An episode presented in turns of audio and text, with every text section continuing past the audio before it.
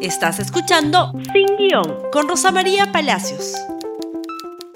Muy buenos días y bienvenidos a Sin Guión. Empezamos otra semana informativa.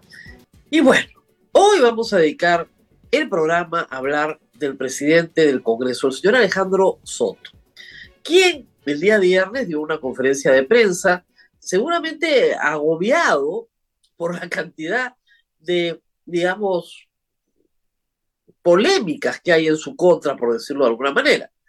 Eh, hemos contabilizado y las vamos a presentar en este programa hasta seis. Seis cosas por las que tendría que responder. La primera, eh, respondió algunas cosas el día viernes, es cierto, pero de una manera, la verdad, que poco solvente, por decirlo menos. Pero esta es nueva, esta es aportada por el programa Cuarto Poder ayer. Y por favor, si la ponen en pantalla, veremos de qué se trata.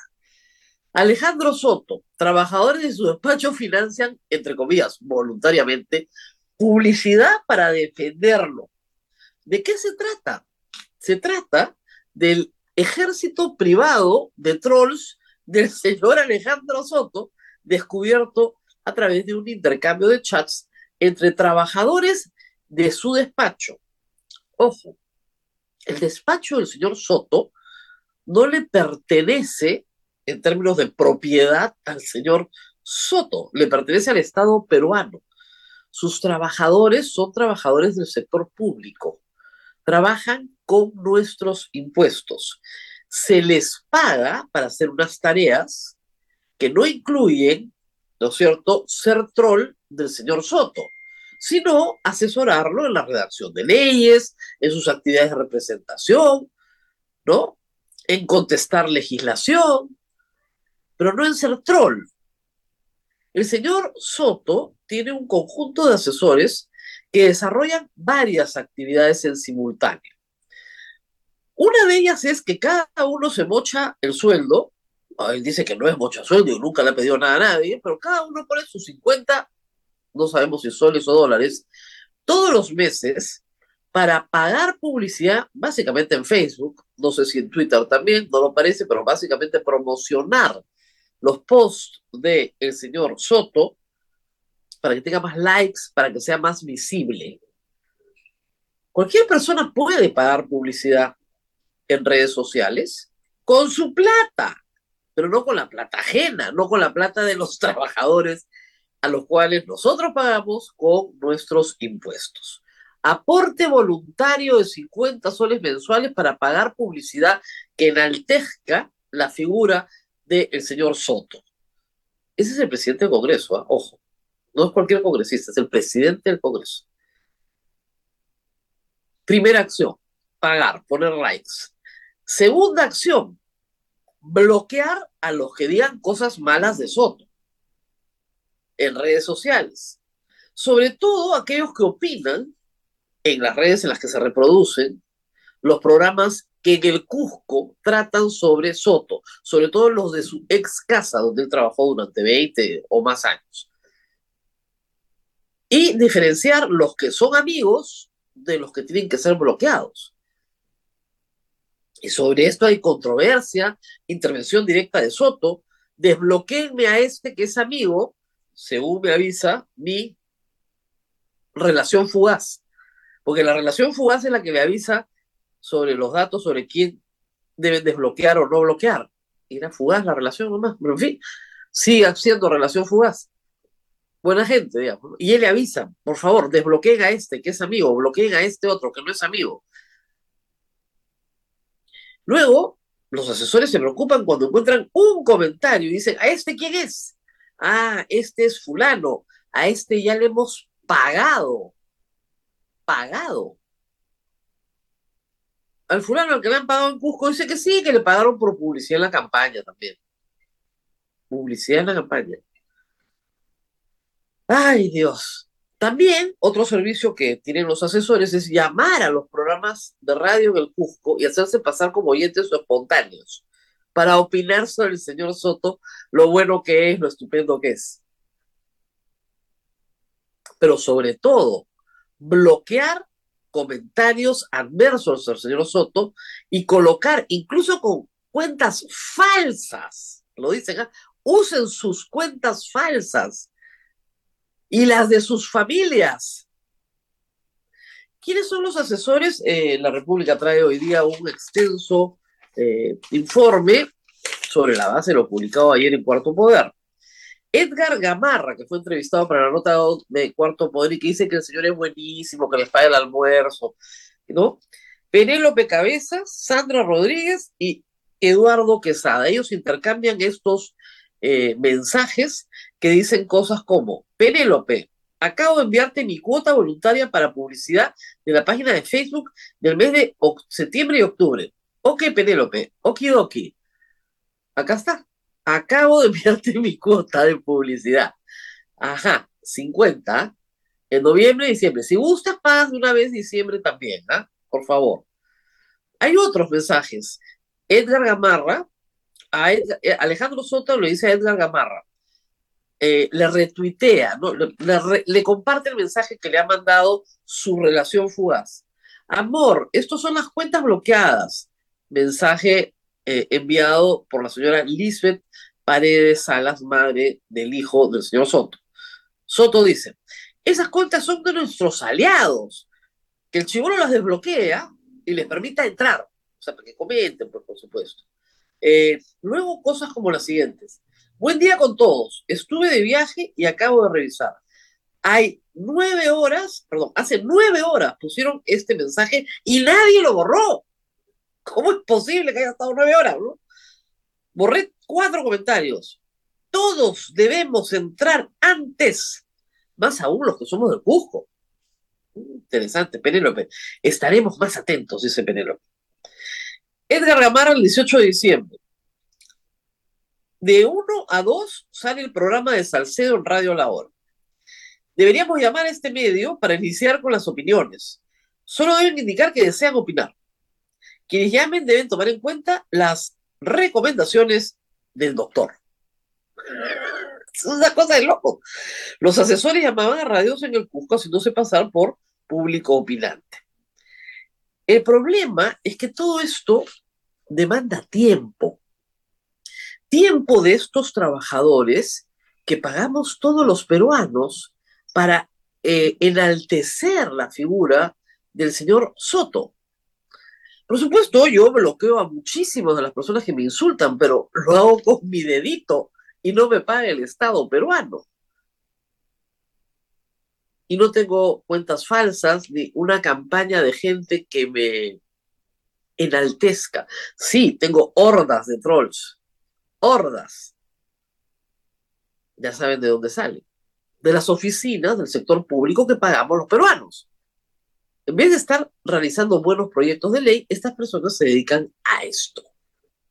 Como les digo, a opinar espontáneamente en programas de radio, a bloquear comentarios inadecuados para su jefe, a promover comentarios que son adecuados con likes y a pagar publicidad para promocionar los contenidos de su jefe.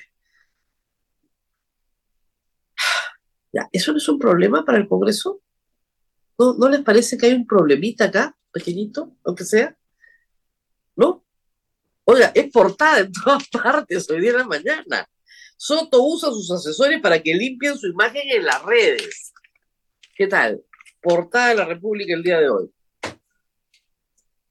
¿Qué les parece la historia? No es, no es una historia pequeña, es una historia interesante, ¿no es cierto? Ay, Dios mío. ¿Qué más ha hecho el señor Soto? El señor Soto ha dicho en la conferencia del viernes que él tiene una casita en el Cusco, en Yucay, pero que bueno, que la construyó como todo el mundo lo hace en esa zona. Todo el mundo tiene una casita. Creo que tenemos las imágenes de la casita, por favor. Ahí está. Como ustedes verán, lo presentamos la semana pasada. Cuarto Poder logró verla ya de más cerca y la puerta estaba abierta y con el Zoom pudieron entrar. Y resulta que no es una casita, es un edificio de dos torres que tiene ocho departamentos, o sea, a cada torre, dos, cuatro, ¿no es cierto? Seis, ocho acá, y a la otra torre, ocho más. Tiene 16 departamentos el señor Soto. de su propiedad. 16 departamentos, o por lo menos 16, 8 acá y 8 allá. Así parecen, ¿verdad? O de repente son 8, no lo sé. Pero el asunto es que todo ese lote y toda esa construcción, sin tarrajear por los costados, ni siquiera tiene pues el gusto de tarrajear bien su propiedad, ¿no? Así con ladrillo expuesto nomás, en medio del Valle Sagrado. Para que lo vea todo el mundo. Está prohibidísimo. Es más, el alcalde sostuvo que se hizo sin licencia de construcción.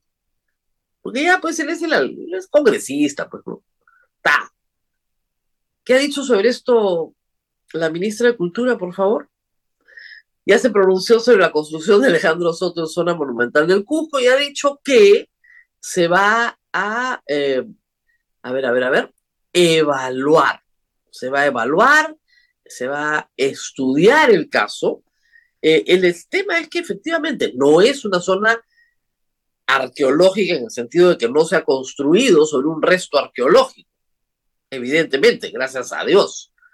Pero, pero esta construcción atenta a los parámetros establecidos para el Valle Sagrado porque es una zona paisajística, o sea, uno va al Valle Sagrado y lo que le agrada ver es el paisaje, y sobre ese paisaje está el edificio del presidente del Congreso. Miren ustedes, no es pues poquita cosa, ¿ya? No es una, no, no, no, no subió 30 centímetros más de lo establecido en la norma, no, se tiró una mole en medio del Valle Sagrado. Una fea no puede ser, además, porque no tiene ninguna gracia andina, nada. Un techo de calamina arriba de plástico verde, horroroso. O sea, por Dios, sin el más mínimo sentido estético, además, ni respeto por el entorno.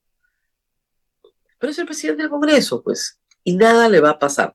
Y estas son dos, dos de este fin de semana. Pero hay más. Por supuesto que además vamos a seguir comentándolas todas, porque no son pocas, pues, y van sumando. En APP han dicho que están contentos con sus respuestas, que le parecen muy bien todo lo que hace el señor Soto, todo, no tienen problema. Vamos a ver qué dicen de estas dos. Pero tenemos que ir, eh, tenemos que ir a la pausa hay una nota más que no tenemos todavía réplica en la República, que se está estudiando, que es el caso de las dietas que percibió indebidamente como regidor el señor Soto y que ascienden a la suma de 20 mil soles. Noticia de Panorama anoche. El señor Soto ha devuelto mil, de eso hay constancia. Sobre la devolución de los otros 19 mil, hasta ahora no hay constancia o no lo ha podido conseguir Panorama. Van tres, ¿ah? Van tres en este bloque. Seguimos con más en el siguiente bloque porque hay varias que son conocidas, pero hay que recordarlas.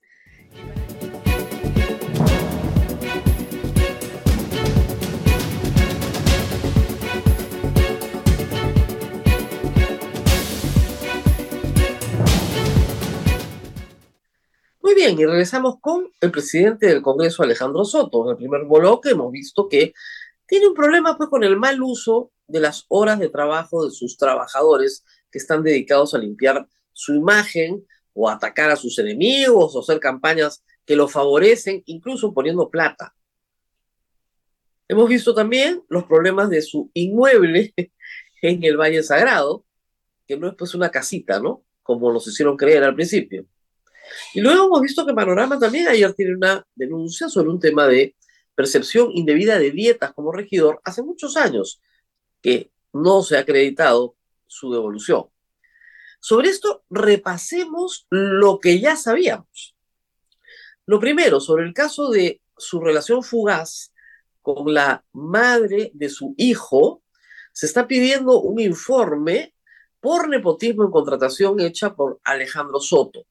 El legislador Roberto Sánchez, que como veremos también está presentando una moción de censura contra Alejandro Soto, está pidiendo la Contraloría, ¿no es cierto? Y evidentemente a la Oficina Legal y Constitucional del Congreso y al Departamento de Recursos Humanos, ¿no es cierto?, un informe legal que diga si contratar a la hermana de la madre de tu hijo, eso no nepotismo. Señora, el señor, según el señor Alejandro Soto, Soto, él tuvo una relación fugaz con una mujer, tuvo un hijo, el hijo va a cumplir un año, y qué casualidad, la hermana de esta señora ya estaba contratada en su oficina, desde antes de que naciera el niño, obviamente, ¿no? Los niños se demoran nueve meses en llegar.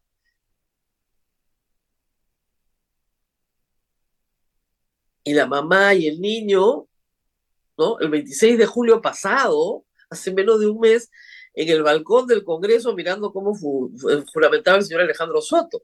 El señor Alejandro Soto tiene todo el derecho de hacer de su vida personal lo que él quiera, casarse, no casarse, tener un hijo, no tenerlo. Es su problema personal y corresponde a su intimidad laboral, familiar, perdón. Pero en materia laboral no puede contratar a la hermana de la madre de su hijo porque es su cuñada, pues.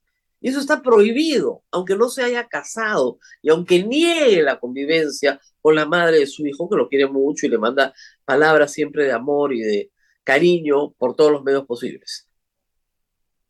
Siguiente problema, por favor, recordar, hija, los cheques, pues, 265 mil dólares, el señor Soto fue acusado por estafa, por estafa por la empresa Pichu, que señaló claramente que el señor Soto, quien había sido su asesor legal, su abogado, los había estafado, porque les había vendido un terreno que no tenía el metraje que decía tener, les había vendido un terreno a un precio que no era el precio de mercado y ellos habían descubierto esta estafa y por eso lo habían denunciado. El señor Soto se libró de ser condenado porque él votó a favor de una ley que luego usó dos meses después para decirle al juez, señor, ya no me puede condenar. Y ha logrado que esta sentencia quede consentida porque la fiscalía no apeló. Ya con esa nomás se había ganado la lotería. Ya, estamos diciendo que esa ya es en este momento la quinta. Y hay una más, por favor, la que sigue. No me estoy olvidando de nada. Claro, mitió su declaración jurada para postular al Congreso. El viernes habló de esto y dijo que no, porque el día que él postuló, en ese día, exactamente en esa fecha, él no sabía que tenía que pagar una reparación civil. Y tenía que pagar una reparación civil, ¿no es cierto?, de 10 mil soles por delito de difamación en agravio de un policía. ¿Ah?